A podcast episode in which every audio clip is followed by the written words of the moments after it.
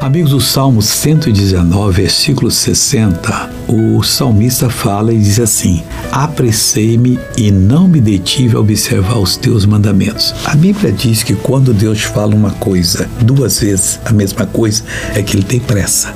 E quando nós sentimos que Deus tem pressa, nós devemos apressar-nos para fazer para observar a ordem que recebemos os mandamentos dele.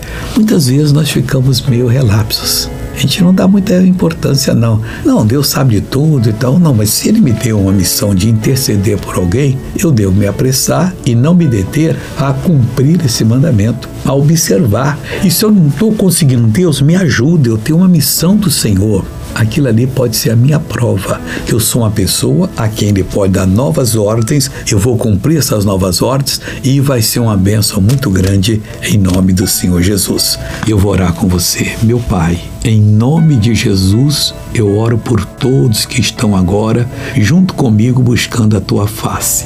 Estenda as tuas mãos e toque em todos eles, curando-os, libertando-os, em nome de Jesus Cristo. E você diz: Eu creio, Senhor. Muito obrigado.